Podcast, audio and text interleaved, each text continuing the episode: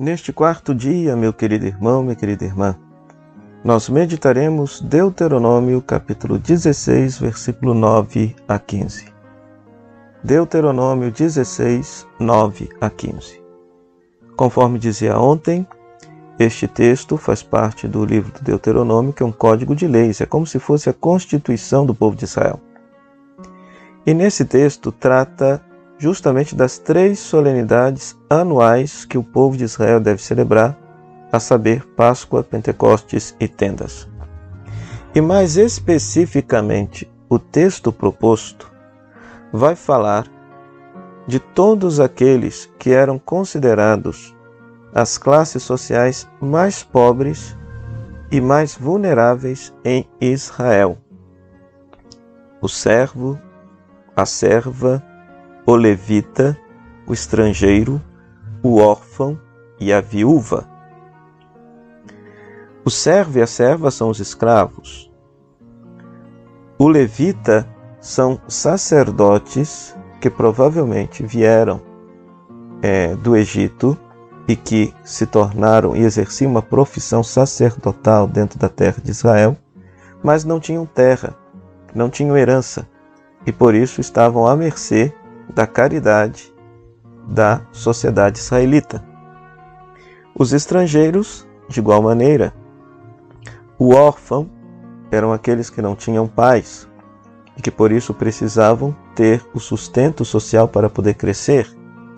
E a viúva também se encontrava na mesma condição, pois, na sociedade israelita, a herança sempre passava para o filho homem mais velho.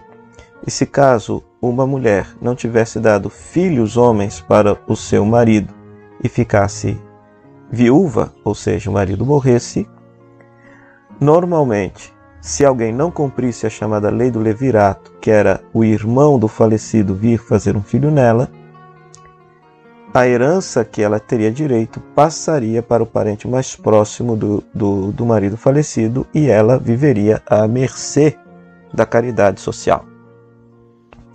Então veja que todos esses, todas essas categorias de pessoas socialmente vulneráveis estão contempladas nas celebrações litúrgicas do povo de Israel. E, mais uma vez, chama atenção Versículo 12: Lembra-te de que foste escravo no Egito. Guarda esses preceitos pondo-os em prática. A motivação que o autor sagrado coloca para que esta lei possa ser cumprida, de cuidado aos mais vulneráveis, é porque a, o próprio povo de Israel um dia se encontrou numa situação extremamente vulnerável de escravidão no Egito. Para pensar Será que os mais pobres dentre os pobres participam das nossas celebrações litúrgicas na nossa comunidade, nas nossas festas? Como aqui no livro do Deuteronômio, eles são chamados a participar e a se alegrar? Será que por acaso os pobres, os cativos de hoje, têm lugar nas nossas assembleias litúrgicas e participam das nossas principais festas? É uma pergunta para que você possa também refletir.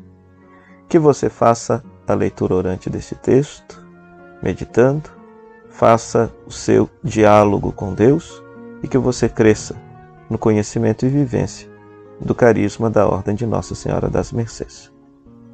Bom retiro, até amanhã, se Deus quiser.